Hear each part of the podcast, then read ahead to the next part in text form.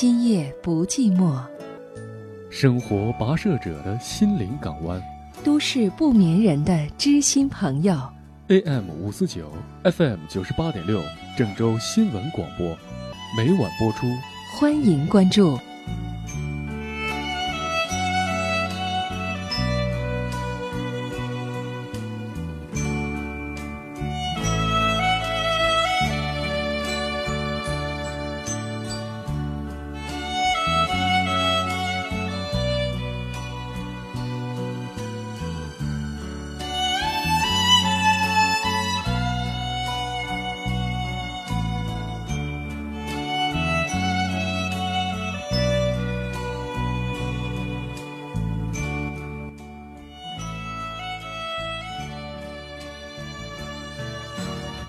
位好，以下时间和大家共同关注恋爱、婚姻、家庭。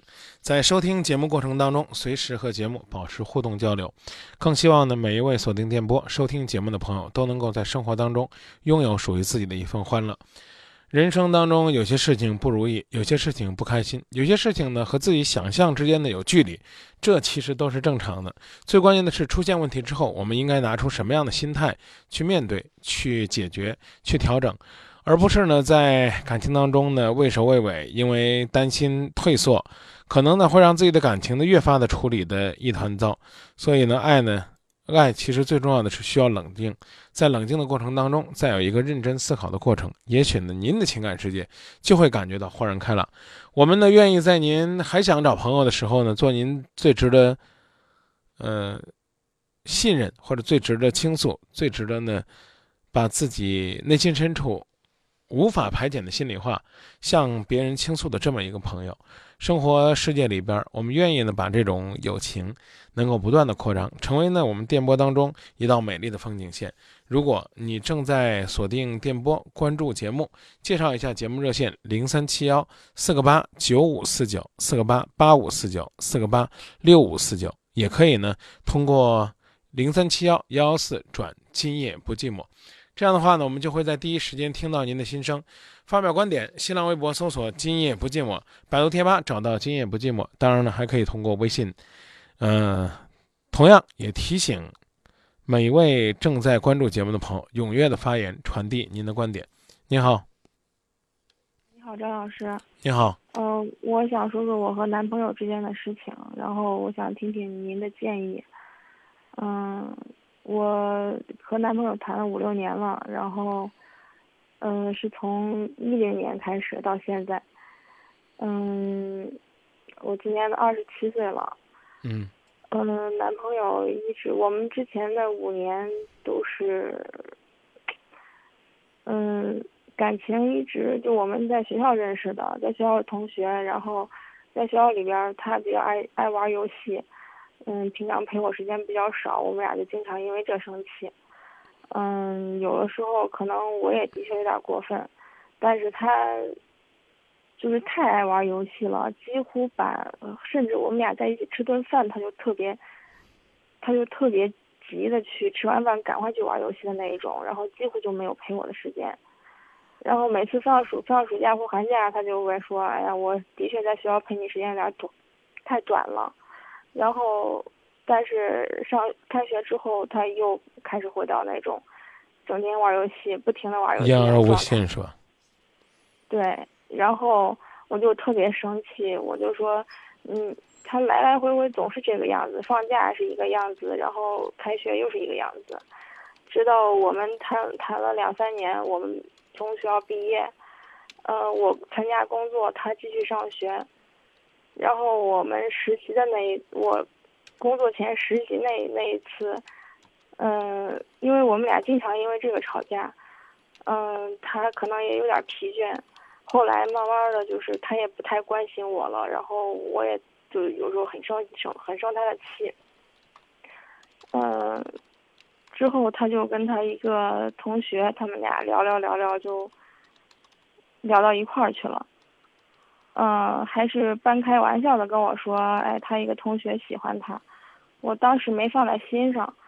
我说，那你你还有这种魅力？然后他就说，那你不信我就去跟别人谈谈试试。我说，那你去啊。就这样开着玩笑，他就真的跟别人在一块儿了。然后我都没有那种，都没那，就是突然之间的变化。我我当时还是看他的 QQ，就偶然间上他的 QQ 才发现了这个这个事情。然后发现之后，那个女孩说，我就以他的口吻和那个女孩聊天，然后就他俩就特别暧昧。我当时浑身都冰凉，然后手脚都发抖的那种。我们俩那时候都已经谈了两三年了，嗯，他他为了躲我，他跑出去了。然后我跟那个女孩聊了，实在聊不下去了，我说我是他女朋友。他说他不知道他有女朋友，他我男他说我我男朋友告诉他他和他女朋友分手了，然后他们俩才准备在一块儿。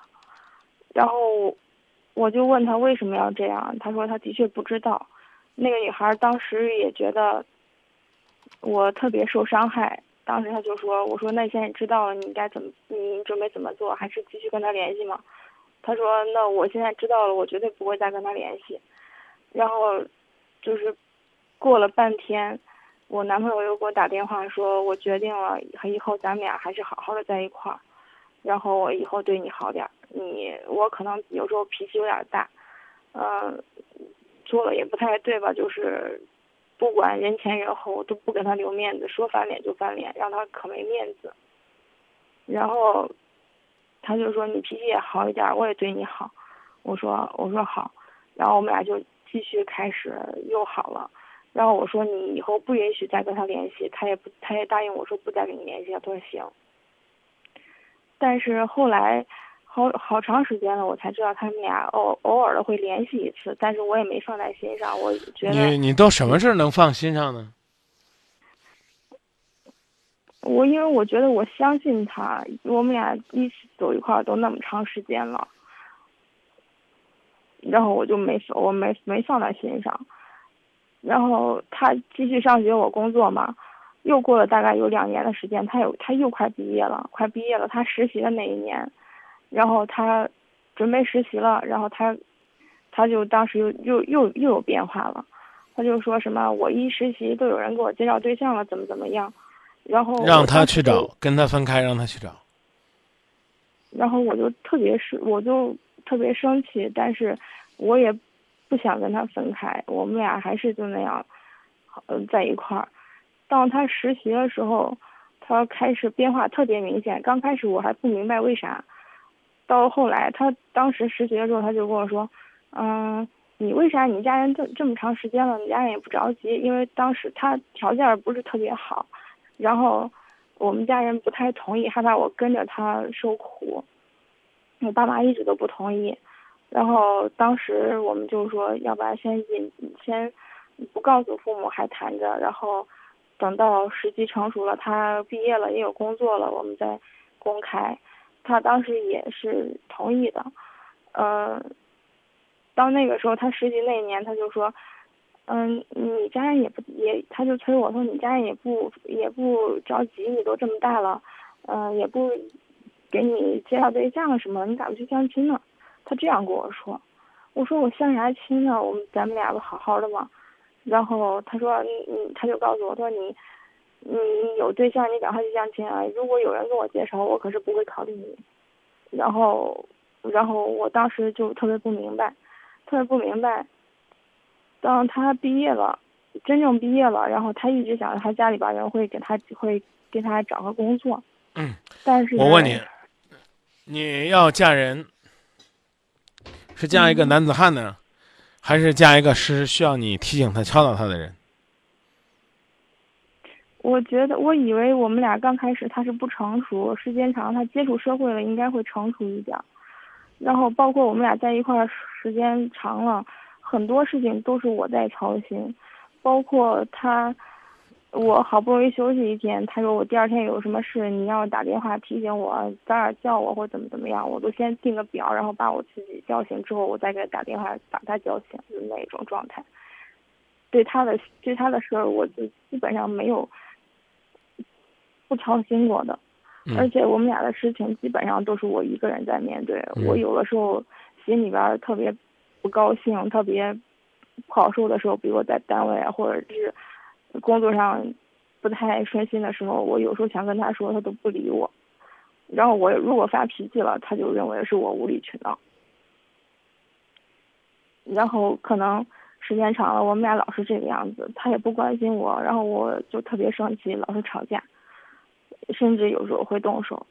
然后他就他也觉得疲惫。呃，后来他他当时反正就是在一二年的十月份左右，我因为之前的单位。突然，合同终止了，然后我就等于说是在家休息的状态。嗯，事情来的比较突然，他就在那个时候突然之间，我找不到他了。呃，他就之前他跟我说，他说我也毕业了，本来以为家里边人会给我找个工作，但是这么长时间一两个月、三四个月了，从他实习五月份结束到十月份左右吧。他一直都没有出去工作，我说你自己找个工作先干着，然后，嗯，先最起码不可以解决一下家里的经济状况，不跟家里要钱了嘛？他说他不愿意，他说我家人会给我找工作的。嗯，我刚其实一直想问你，我再问一遍，就你找一个男人是应该找一个什么样的男人？我也想找一个就可以依靠的人，但是这个人值得依靠不值得？但是我总是放不下他。目前这个人值得依靠不值得？我也知道，但是我总是放不下他。回答我，目前这个人值得依靠不值得？不知道。两个办法，一个是走，另外一个教他，让人有归属感和依靠感。但是后来他又背叛我了，他又一次让我最受打击的是，他在那个时候，他告诉我，他说他要去外地工作，跟别人学着跑销售，在郑州找不到工作，然后他就骗他，其实际上是骗我，然后他实际上是去跟别人相亲了，想跟我分手，就以这种状态跟我分手了，然后突然之间我就找不到他了，然后。我去他家里边问他妹，我说你哥哥在哪儿？他说我哥不知道，好久没见过他了。然后我问他妈妈，他妈说我也不太清楚他到底去哪儿了，可能去外地了吧。他家人都这样说。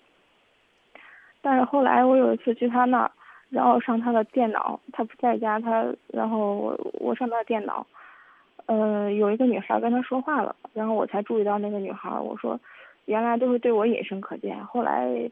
变成他了，我看他俩聊天记录，那个时候我找不到他，但我看见他聊天记录只有几天的时间，然后他们俩每天晚上聊到很晚很晚，一两点，然后就说话很暧昧，而且已经是男女朋友相称了那一种状态，嗯，我当时很接受不了，我说这个人为啥这个样子，嗯，然后之后纠缠了大概有好几个月，有。三四个月吧，后来我准备放弃了，他又回来找我，我说那个那个女孩你们俩准备咋样？他说我准，他说我，他说他放不下我，我们俩毕竟那么长时间，他说他也放不下我，然后我说那可以，那咱们就好好的，呃，继续。他说我没有给家里边人说，我说。嗯，他说他以前也很想跟我结婚，他说我没跟家人说，然后后来我就说那我跟家里边人说，咱们俩就结婚，但是他连我们家都不敢去，因为他知道我爸不是太很不同意，他连我们家都不敢去。我说你这种状态，咱们俩怎么结婚呢？你连我家里边人都不敢去，你首先你要表出表出来你个态度吧。然后又是这样拖拖拉拉，我们俩又好了两三个月、三四个月。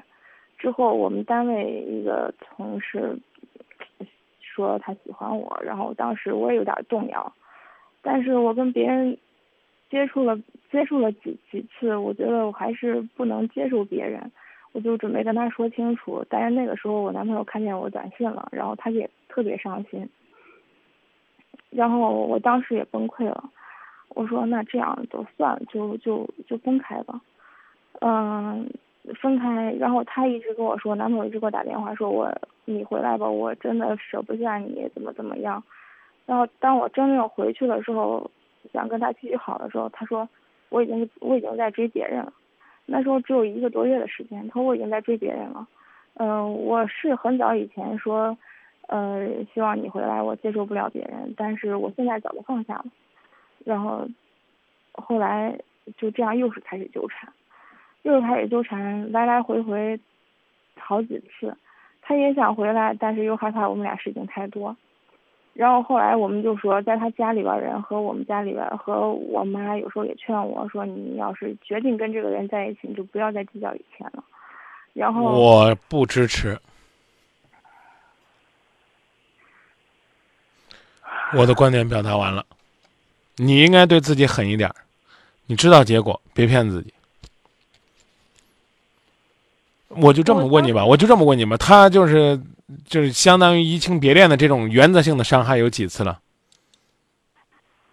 嗯，我知道的是有两次，但是他心里有没有其他的小主意，我就不知道了。那就等于是给了机会不改了，对吧？对。我建议不再给了，好吧？那我还有点问题是，我觉得特别不可理解的是，我当时我们俩就今年。大概五六月份的时候，我们俩，呃，他们家里边人也说以后不提以前了，然后他就属于那种特别要面子的人。当时他小姨问我，他说：“来，你俩的事情跟我说说。”他从来他就没跟他们家里边人说过。就聊到这儿吧。要说事儿就说你俩的事儿，我们我们不聊别人的事儿，过去的事儿也不聊了。那我当时我就我们俩就说好，以后不再提以前了。我说那可以，你考虑一下我的感受。我说你把这些人给删掉，然后以后不再聊，不再理，不再理，不再考虑，也不再见面，行不行？他说行，但是他死活就不删掉这些人的联系方式和他的 QQ、微信之类的。我说你为什么不删掉？我说看见这些人我真的特特别恶心，心里特别恶心。你为什么不考虑我的感受？我跟他说了好几次，他就说这是朋友，这以后就是朋友，我不想让别人知道我把他们删掉，那样别人感觉不太好。可以呢，留着，但从心里删掉。问题是他他做不到。就说到这儿吧，啊，他之所以会这么不像话，是因为有一个傻呆呆的人一直惯着他。我要是你男朋友，我也这样。我干嘛要学好？再见。一九九三年，他开始真诚倾听你的心声。二零一四年，他依然真诚，并执着的倾听和陪伴。历经二十一年风雨，在爱的路上，与你一起同行。他就是郑州新闻广播。今夜不寂寞，每晚十点三十。真情无处不在。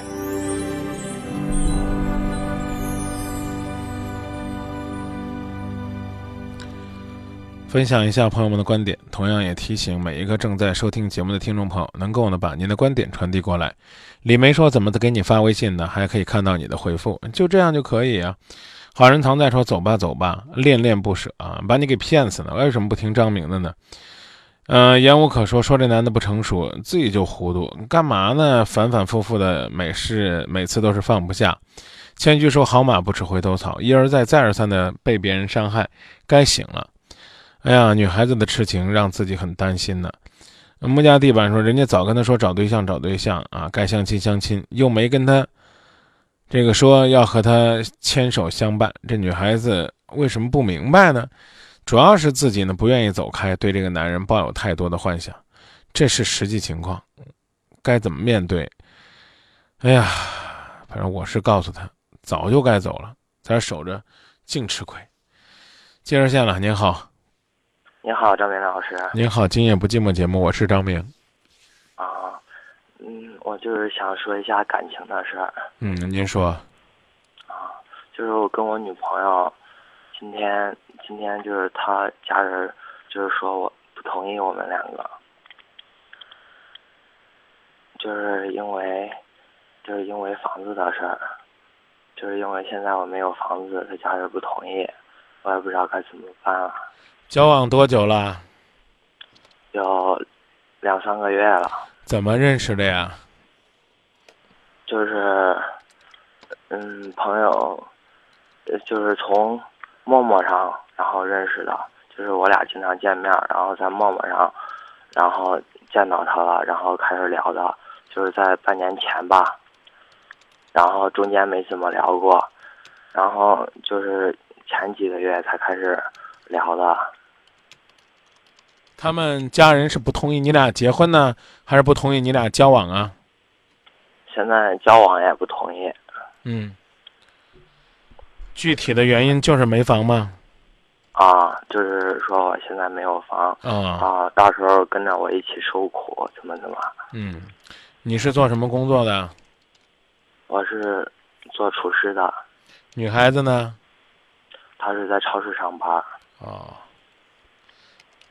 那你将来这生活怎么打算的呀？我也想在郑州买房子，可是现在没那个条件。啥时候能有啊？就是我想再努力一两年，然后，然后再买。啊，那就努力一两年，再让，再要求人家男女女方家里边人支持你呗。那就是就是现在他家一直催着他，然后让他见面，然后让他定亲，嗯，然后就是我，然后他说他家人觉得条件不好，然后就是跟着我受苦。你条件你自己觉得好吗？嗯，不好。啊，不好怪谁呢？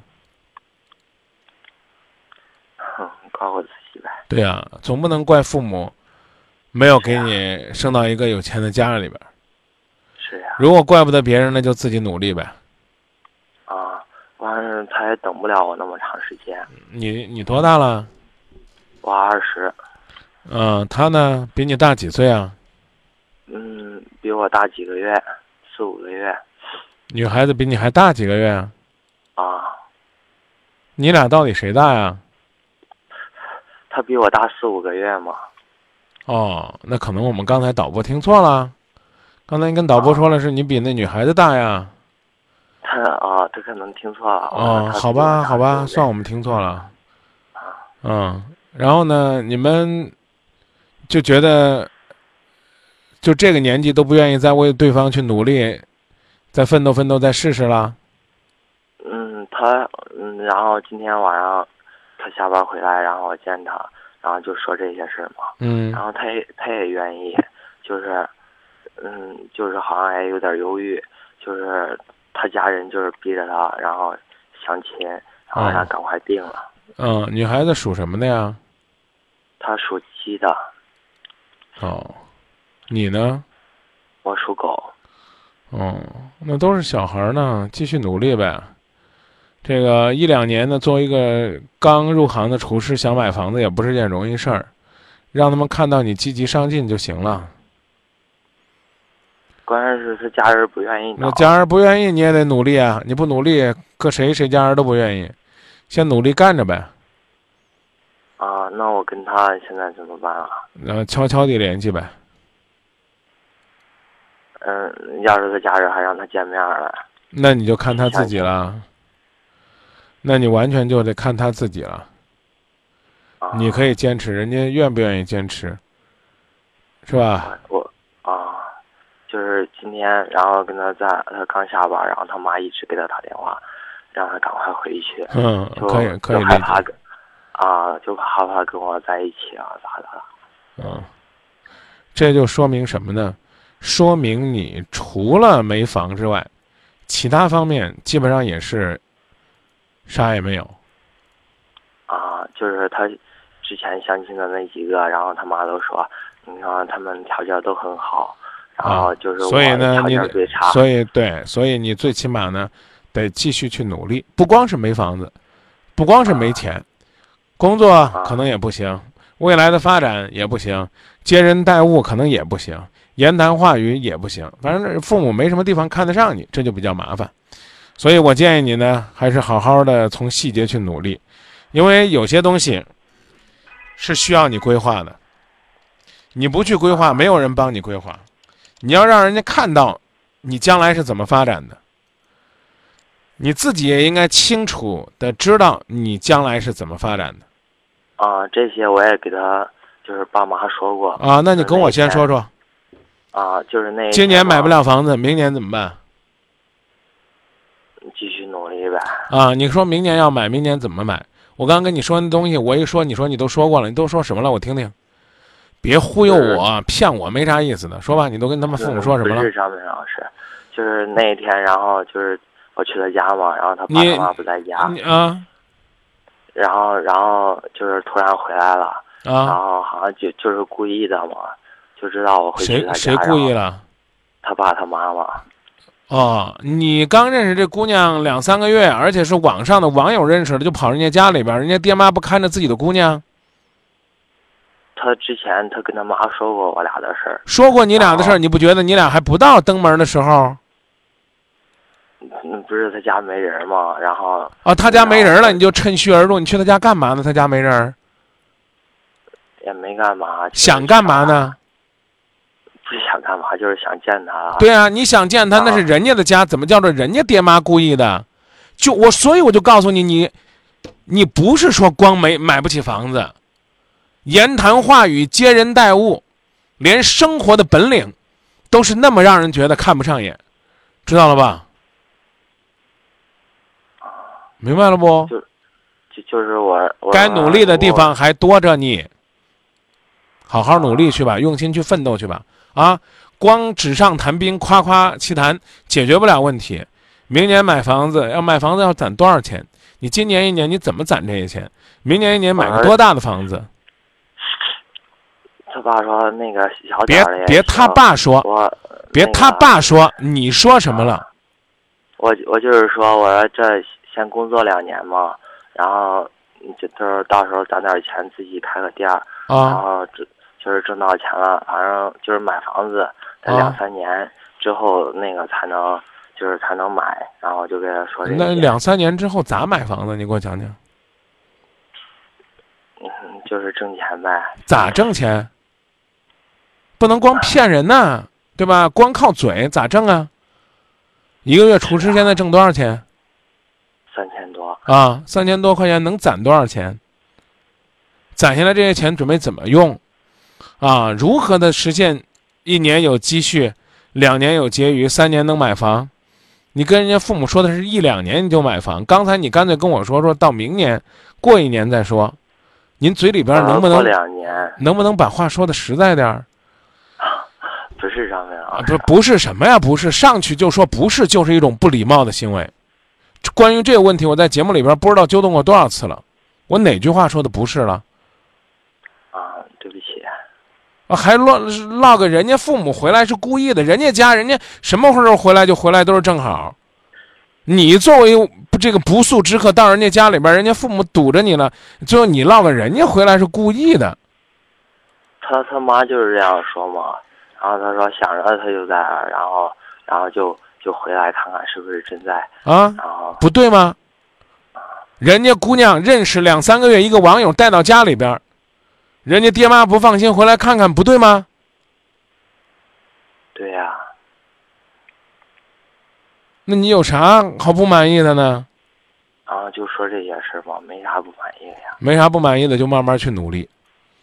有本事就哄着姑娘，能够等你，让她看到希望。问题是你自己相信吗？一年之后你能有希望，或者说两年之内你能实现男方家给你定的、女方家给你定的目标？我刚跟你讲了，不光是买房，最起码呢，得会说话，会做事儿。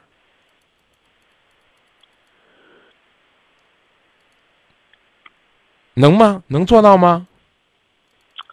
啊，我慢慢努力吧。那看来就是自己最起码没有信心，没有这个勇气接受这个挑战。那人家父母怎么给你呢？好好想想吧，别光说说，哎，那未来你们小日子怎么过啊？叔叔阿姨，我挣钱，我买房，不是那么容易的。有责任要担起来，把自己的责任推掉，这就叫不负责任。一个不负责任的二十岁的毛头小伙子，想要担起在这个城市买房、结婚、生孩子的责任，人家的父母要看到，哎，的的确确放心把女儿托付给你。现在你自己都养不了你自己，你怎么让人家放心呢？努力努力吧，需要努力的地方真的挺多的。就是他今天问我，就是我啥意思，然后就是我怎么想的，啊，我也不知道该怎么。对啊、我刚我刚也是在问你啊，还有朋友问我说，作为一个作为一个主持人，怎么能这样说话？你你想让我怎样说话呢？你你你是怎么想的？就是我们没话说了，你告诉我们你准备怎么努力，对吧？一一问你，你也不知道，你从来没想过这个问题。你说你说我怎么放心？你说的说你将来会带给这个女孩子幸福，谁能信呢？是啊，就是现在我也不知道该怎么跟他说了，先想想吧。我怕跟他说，就是说多长时间嘛，到时候就要是没努力到，然后就会那啥。说这话呢，就说明你自己根本不愿意努力。先去努力，努力到与不到另说。你行动在哪儿呢？没见你行动啊。你工作多久了？工作有六年了，哦，二十岁已经工作六年了。那兄弟攒了多少钱了？拿出来你的储蓄本儿，让你未来的岳父母看看。你说六年，我十五岁就出来工作了，我工作六年，我我我我认认真真的积蓄和积累，啊，我这些年从什么，我是怎么努力的，啊，我将来我准备怎么样更好的努力，哎，你最起码有方向、目有目标、有总结、有数据啊。嗯，你将来要有孩子了，人家过来说我会给他幸福的，你就把自己姑娘嫁给他了，你会吗？首先，我就刚才讲了，你做人不实诚，不实在，这就是个大问题。你觉得你啊，你你你随便这个拍着胸脯忽悠两句，人都信了，我都不信，更何况人家爹妈呢？你跟我没有任何利害关系啊！你说完了，我就我就鼓励你，哎，小伙子说的对，说的好，有啥意义啊？对，我就跟他说我当时想法嘛。你没说，刚才你的回答是我不知道怎么说。你我一直在提醒你，你真诚，你到底能不能跟我说句实话呀？一会儿你说了一会儿，说的实话，一会儿一会儿你说了一会儿你没说了，人家父母问你将来要准备怎么样那个是就是怎么努力，然后买啥时候说的呀？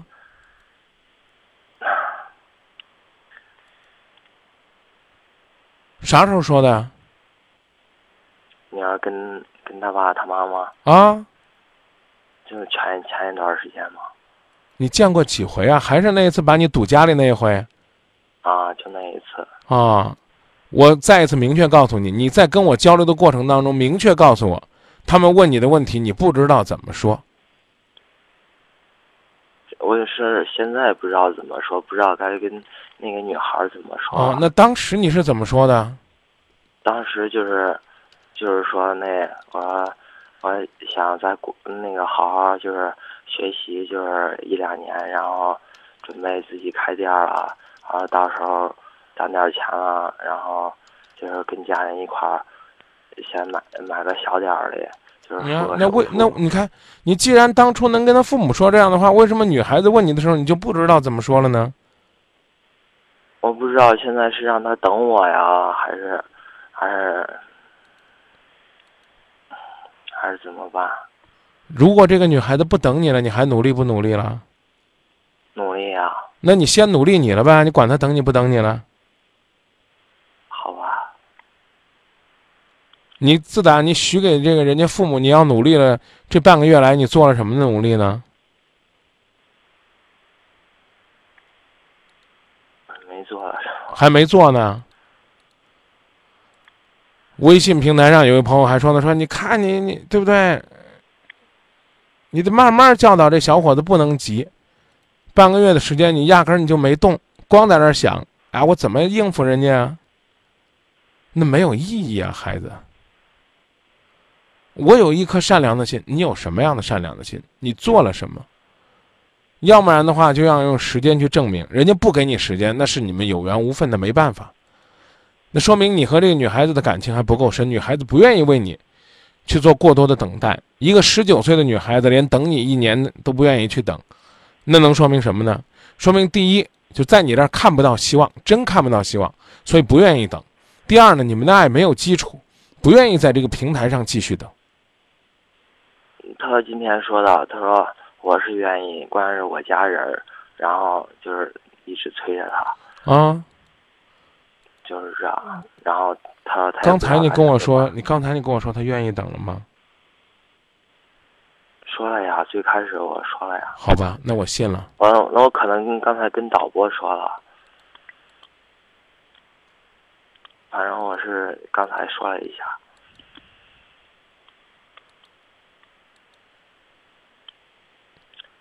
嗯那我就继续努力呗，张明老师。不管有没有结果，都得继续努力。我知道了，好不好？好，什么时候人家问你，什么时候人家问你怎么努力了，你都能告诉他一二三四五我是怎么努力的。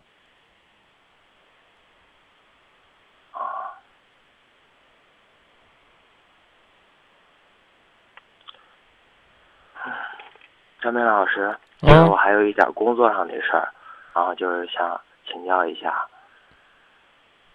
能不能谈工作的事儿就别这么虚了，掷地有声的像个男子汉一样的说两句。啊，啥事儿嗯，就是我跟，就是我现在就是老板嘛，然后我一直辞职，然后就是然后不想在这儿干了，想出去多学点东西，然后就是他一直也不让我走。你你你换到这家这个饭店多长时间了？你之前是不是在女孩子他们家那饭店呢？不是呀，这个是我一直就是我从出来干，然后一直跟着的，嗯，就是啊，我们是一个村的嘛。你换你换啊你换一家饭店，或者说换一个地方，对于你学习提升会有什么样的变化？肯定会有帮助的呀，因为我现在就是你想做什么？你想做什么？别先说因为，先说你想去做什么，要辞职。呃还是学厨师呀，就是多学点东西，因为这那个菜太多了，然后可以啊，我现在学的太少了可以啊，这就是这就是在为自己的将来规划呀。啊，啊，呃，就是他现在一直不让我走，就是就是在前段时间我又给他说，然后我说我还是不想在这儿干了，然后我嗯想就是跟他说我的想法嘛，嗯，然后然后然后就是我说那个我也有我自己的想法，就是想出去多学点东西，将来自己开店啊，有好啊好处啊，啊。你老你不用你不就说自己想出去学习就行了，你还要讲你将来开店跟他竞争，人家心里边不更没底了吗？你就 你就说你自己想出去学习就行了，啊，比如说关系哎，说实话也哎挺好的。听完兄弟。啊，这个把话呢讲清楚，友好的把自己的意思表达了，然后呢，过年的时候呢，趁着休息，回来的时候就可以不来了，然后呢，去开始实施你的学习计划，这没问题，不伤和气，但腿在你自己身上长着呢。是啊，就是我跟他说嘛，然后然后他就说，他说准备明年把店儿再扩大一下，嗯，就是到时候让我就是管厨房嘛，你在乎的是位置还是学习的机会？学习的机会。那就告诉他，那就告诉他，无论多大的厨房，都需要我去提升能力。等我长本事了，我再回来给你管厨房，啊，就是我就是跟他说嘛，好吗？啊就说到这儿好吗？好啊，谢谢谢你张明老师，过了年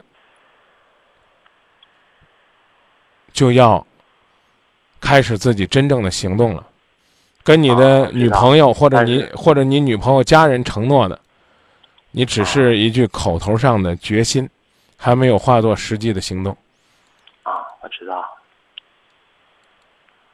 那就行动吧。啊，就是我要等到他找到人了我才走。嗯，也未必。那他要一直不找呢？为了把你留下来，啊，你把这个时间呢给他讲清楚就行了。啊，啊就是我跟他说，到时候我走了吧，又店儿又忙不过来了，让俺俩啊，关系您您对您这份人情，我觉得说的挺好的啊。但是我刚讲了，你先自己规划。你比如比如说吧，你辞了职，你仨月还找不着你要学习那个学校，或者你还找不到你要换那饭店的，那恐怕对你来讲也是，知道吧啊？，这个我想过。嗯，我知道了，张明老师。那就这，加油！那那个还有就是前天晚上，就是最后那个女孩嘛，然后打电话说她跟你有关系没？不是我不是想就是想帮助她嘛，先帮好自己，好不好？你说的是那个十五岁的姑娘是吧？啊，啊，先帮好自己，好吗？啊，好吧那，姑娘呢？我们我们来想办法，你先把自己眼前的事儿解决好，有这个想法啊，有这个理想是好事儿。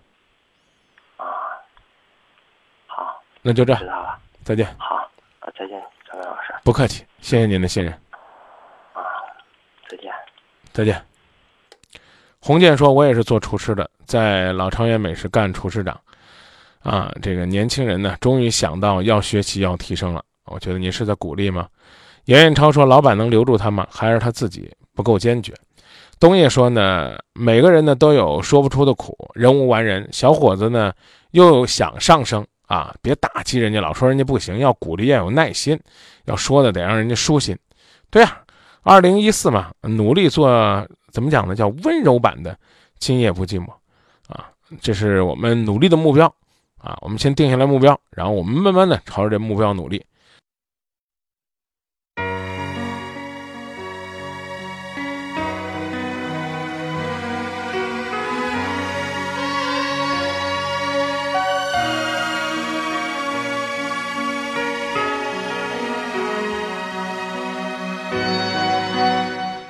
来说说观点，有朋友说呢，好好引导啊，好好引导前面这个兄弟，这孩子本身不坏。当然呢，也有朋友说，感觉呢小孩还是有些幼稚，买不买他起房不重要，起码让他们看到你的努力，起码呢说努力了就要行动起来。嗯、希望吧，希望我们的祝福呢也能够成为一种力量，希望呢这小伙子能够听到，听到呢我们原来呢给他传递的，分明呢是一种支持，而不是简简单单的。只是觉得呢，他太过于幼稚。每个人呢，都可以呢，在幼稚当中慢慢成长。誓言不放弃，他们说这样的爱太幼稚多阻碍，可是只有你了解我伤痛，永远不走开。管他们怎么说，我只要你爱我。当阳光照耀大地，哦，朋友那么多。不管他们怎么说，我只要你爱我。痛苦、快乐和伤心，我们一起度过。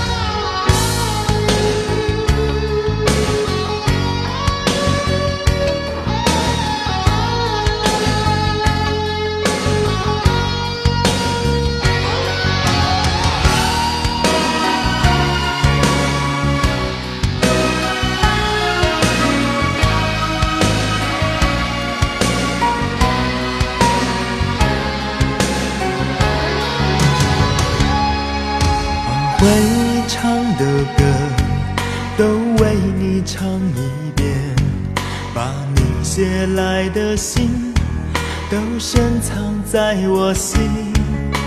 世界上的事不用急着去了解，时间像小船会载我们去远方。他们说这样的梦想简单不实际，可是我们手牵手，誓言不放弃。他们说这样的爱太幼稚多阻碍，可是只有你了解我伤痛，永远不走开。不管他们怎么说，我只要你爱我。当阳光照耀大地，哦，朋友那么多。不管他们怎么说，我只要你爱我，痛苦快乐和伤心，我们一起度过。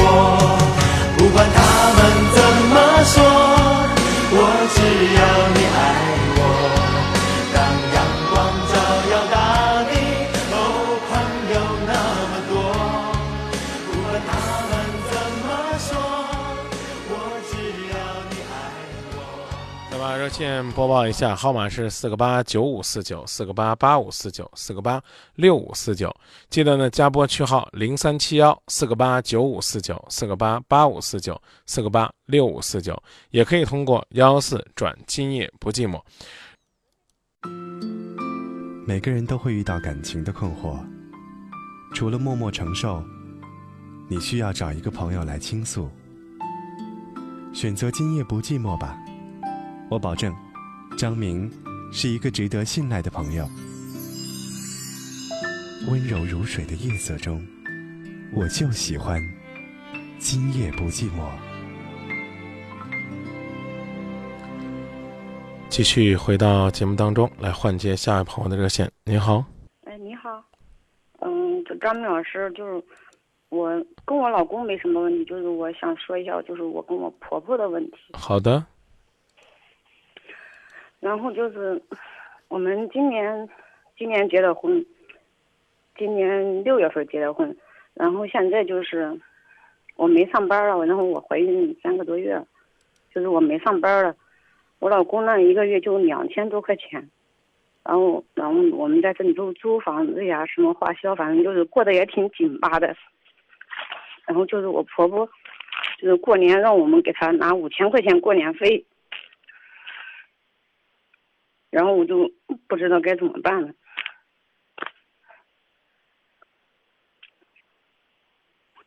除了这个之外呢，还有别的矛盾吗？以前也要过，结婚一共多长时间了？我们结婚嗯半年了，半年都有这么多矛盾啊？嗯，以前我们没结婚的时候吧，嗯，就是定亲的时候，他就是不愿意，嗯，然后是我跟我老公自己挣的钱，然后我们拿这个钱，然后我们拿这个钱去定亲了。不好意思啊，我心情有点激动。然后我们拿这个钱去定亲了，然后就是到我们家去，然后他们没人去，因为那时候因为都是前年，过年的时候我我跟我现在老公一起去我家了，然后他打电话，直接找我要钱。他说就是我们拿的太多了，是他说我们俩自己挣的钱，我们俩就是刚毕业，就是那一年挣了两万块钱，然后都拿到我们家了。然后他说拿的有点多，然后就是直接打电话给我说，嗯，拿的太多了，让我们给他一点儿。我我不太明白，就是头一年挣的钱都拿娘家去了。嗯，对，就是等于说算是定亲了嘛，就是等于说我们家定亲都是有有那个定亲的钱，我不知道咱们这有没有，反正我们那都有。嗯然后他意思说两万块钱，他说拿的有点多，然后就是打电话打电话说不让我们拿那么多，让我们他说他家里也挺困难的，然后我们给他家里给啊他家里一点儿。好，搁这儿说，然后呢，回来我们再来说你这事儿。过年了，这个父母呢说想要呢五千块钱过年费，呃，家里边有几个孩子呀？两个，呃，是都谁呀？还有一个弟弟今年十岁了，几岁了？十岁，哦，嗯、那个公公婆婆做什么工作的？我婆婆没工作，我公公就是工人，一个月有六千多块钱，啊、在哪儿上班啊？在新密，那新密还有那么高的工资呢？在正煤集团上班。哦，那我明白了，那也是辛苦钱。老人家呢要五千块钱过年费，多不多？也不多，主要是我们现在没有。那你们多少拿点儿呗？我跟他，我跟我老公商量说给他两千块钱，然后都说我婆婆不愿意。不愿意由老公去商量，跟你呢有关系，但最好呢你别出头，懂了吗？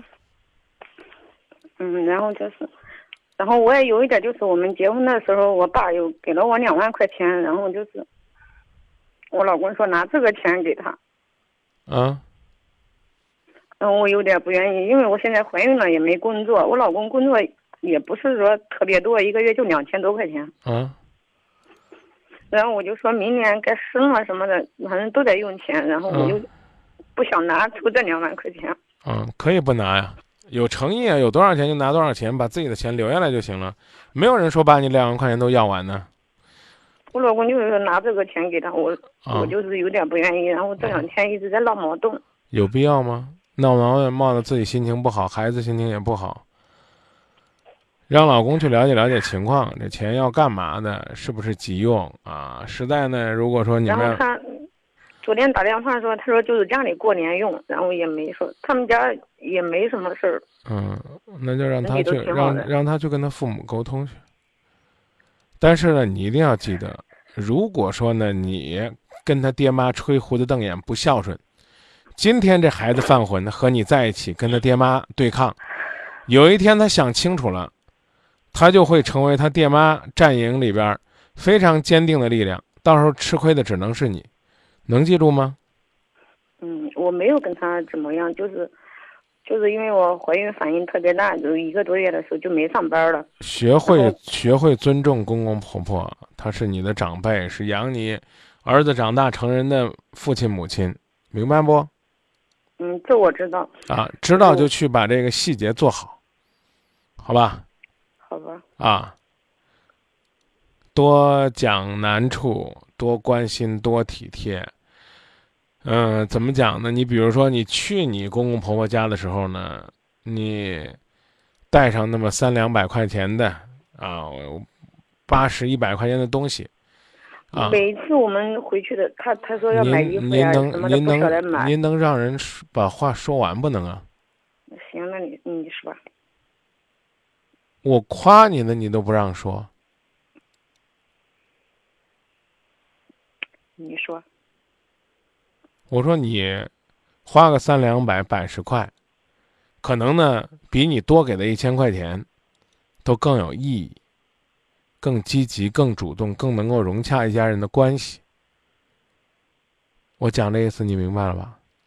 嗯没有人批评你说你不买东西，赶紧拍着胸脯说这也买那也买，这也买那也买是对的，争取还能够买到心里。嗯别跟老人家分那么清，老人家把你老公养大，他吃你老公的，喝你老公的，天经地义。你刚刚暴露出来那个苗头其实是挺危险的，让他在父母和你之间做抉择，人家把你给踹了，选他父母，还显得既伟大又高尚，你还有苦说不出。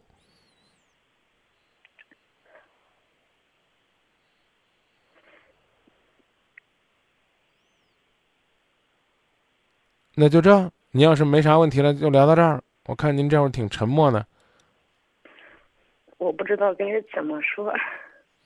放松心情，养好身体，生儿育女，其他的事儿老公操心。嗯，行，行，谢谢你啊，张明老师。谢谢你，谢谢你的信任。嗯，谢谢啊。那就这样就这样，嗯再见。再见嗯。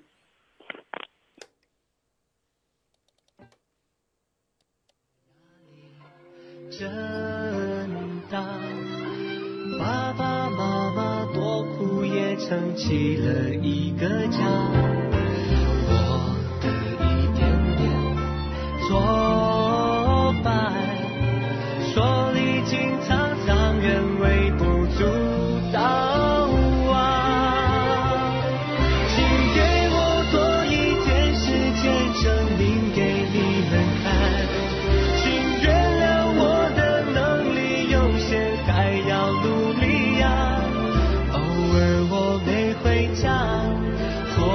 坐到天亮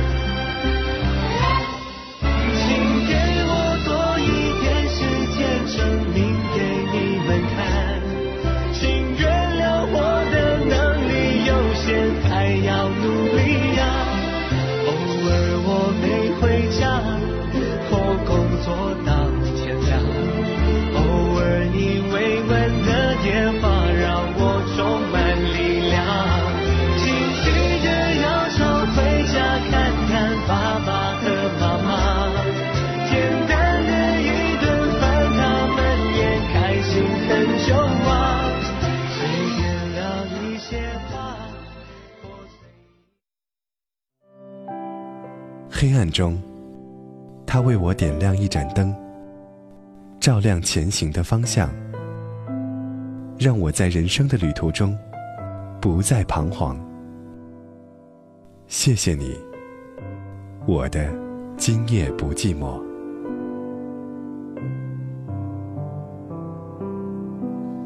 继续回到节目当中来接听下位朋友热线。您好，老师您您好，我是这样的情况啊，呃是呃是那个呃就是我我在高中的时候不是，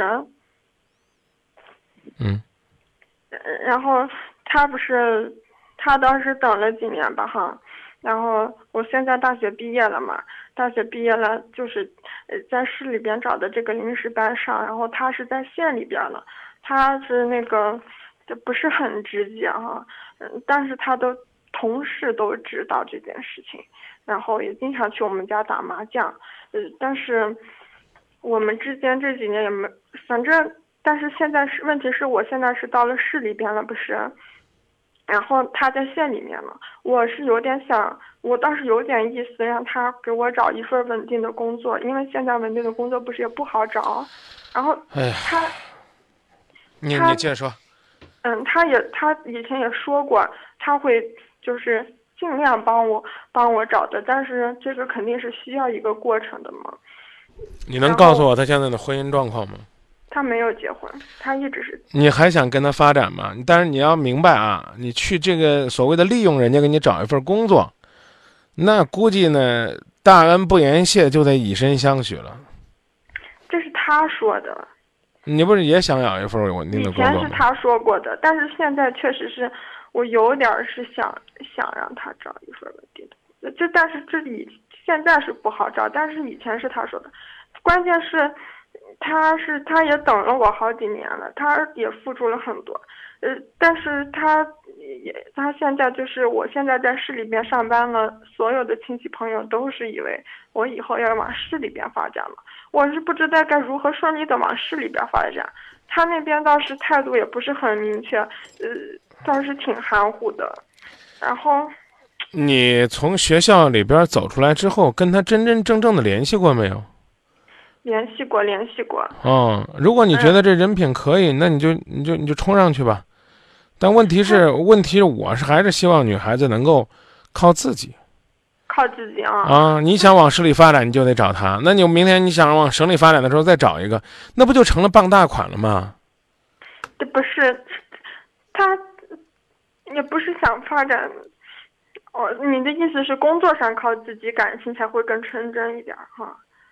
整个人生的过程当然都应该靠自己。对对对，嗯嗯嗯，你这个说的有道理。唉，我你说我现在在市里边上班，我还是应该把心态放到工作上，呃，努力提高自己哈，努力提高自己的修养。你去找他，那是什么概念呢？你还不明白吗？嗯，啊，你真心实意的想和他在一起吗？你还放不下吗？这谁当初跟你说对你有好感？谁跟你说的？他跟你说过吗？还是说他只是一个像一个普通老师一样对你好？唉，说呗。主要是，哎呀，主要是我我是现在是不是在这边呢？我不知道该如何往顺利的往这边发展。这边是哪边？我现在是在市里边了，市里边是哪儿啊？哪个市？就是在山西呢。哦，那他在县城里边，他能帮到你吗？他是，他我是市里边的，是那个吗？是临时的吗？呀，我也不知道。呃，不是，我是有个男人能够给你弄到北京去，让你去工作，条件是跟他同居一年，你干不干？不干。我的意思你懂了？嗯，好了好了，我我。我关心的是他什么时候跟你说过他对你有好感，还是你仅仅是自作多情而已？哎呀，不过，嗯嗯啊，不过你说的这个也有道理啊。我我啥也没说了啊，我就问你他什么时候跟你表达他的意思了？他就是，他，他就是，他就是他，他最近，嗯反正是，反正是谁知道呢？比较含糊一点。但是，我问你是什么时候说的，不管是不是含糊。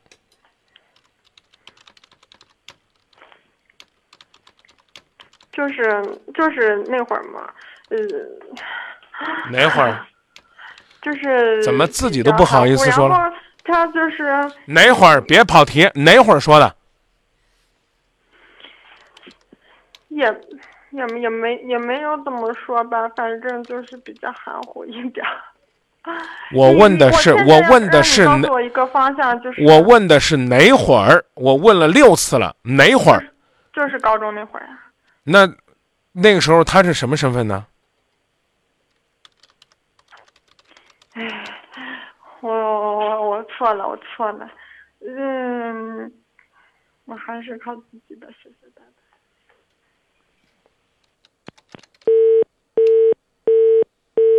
我之所以让大家听到铃声，就是让大家体会体会，一个女孩子被那张明给逼急了，就是这样的表现。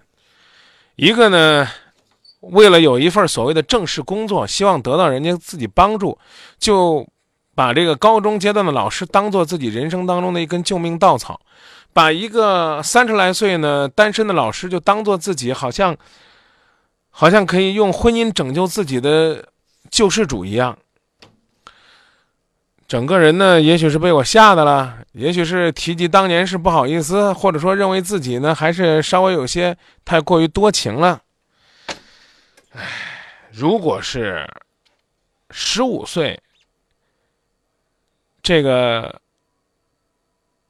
怎么讲呢？自己上高中的时候，老师就跟自己表白，那我觉得这老师忒不够意思。如果是现在呢，这个年纪呢，二十四五岁，靠自己的双手呢，不愿意去劳动，靠自己能力不愿意创业，想找一份工作就要借当年那个单身老师的力，那我真的怕你将来来到大城市，你会很快的堕落的。唉，一时之间呢，来到城市里边。嗯，就会呢有两种心态。第一种呢是看到别人呢原来是这样一种生活，就提醒自己，我一定要努力。嗯，我一定要靠自己的双手过上我想要的生活。然后呢，完全的就是依靠自己的能力去不断的奋斗。当然呢，还有一种呢，就发现说人家凭什么比我生活的好，我为什么要吃苦受累？于是乎呢，就开始了另外一种，我刚讲的叫自然堕落的方法。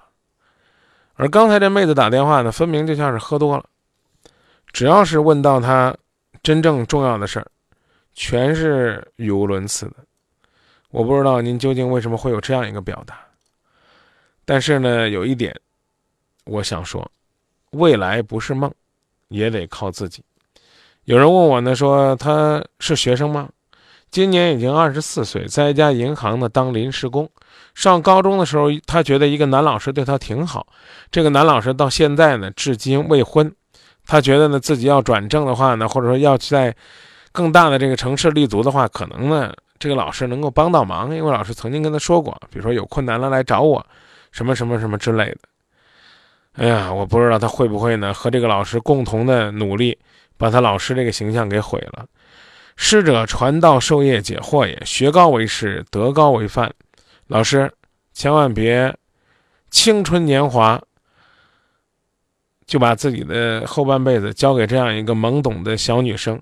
你当年曾经说过你对她有好感的话吗？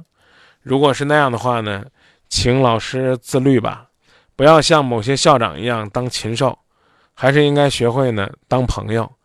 当然了，如果你没说过，纯粹这姑娘呢是在希望利用你的时候做出了这样的一种判断，那我要说，请坚持告诉她吧，他要的东西你给不了他，这样的话才是对这个孩子成长过程当中真正负责任的一种表现。愿每个人都实现自己的未来，包括今天在节目当中的那位厨师朋友，包括呢希望改变自己的生活、期待创业的朋友，包括每一个在人生的旅程当中艰难跋涉的朋友。也不放弃自己想要的生活。你是不是像我，整天忙着追求？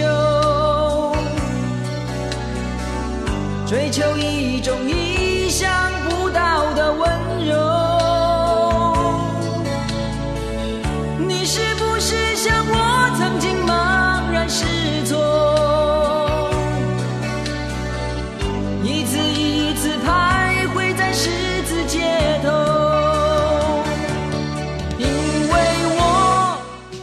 的未来不是梦，歌声当中跟各位道晚安。明晚同一时间，期待大家电波当中继续关注节目。再会了。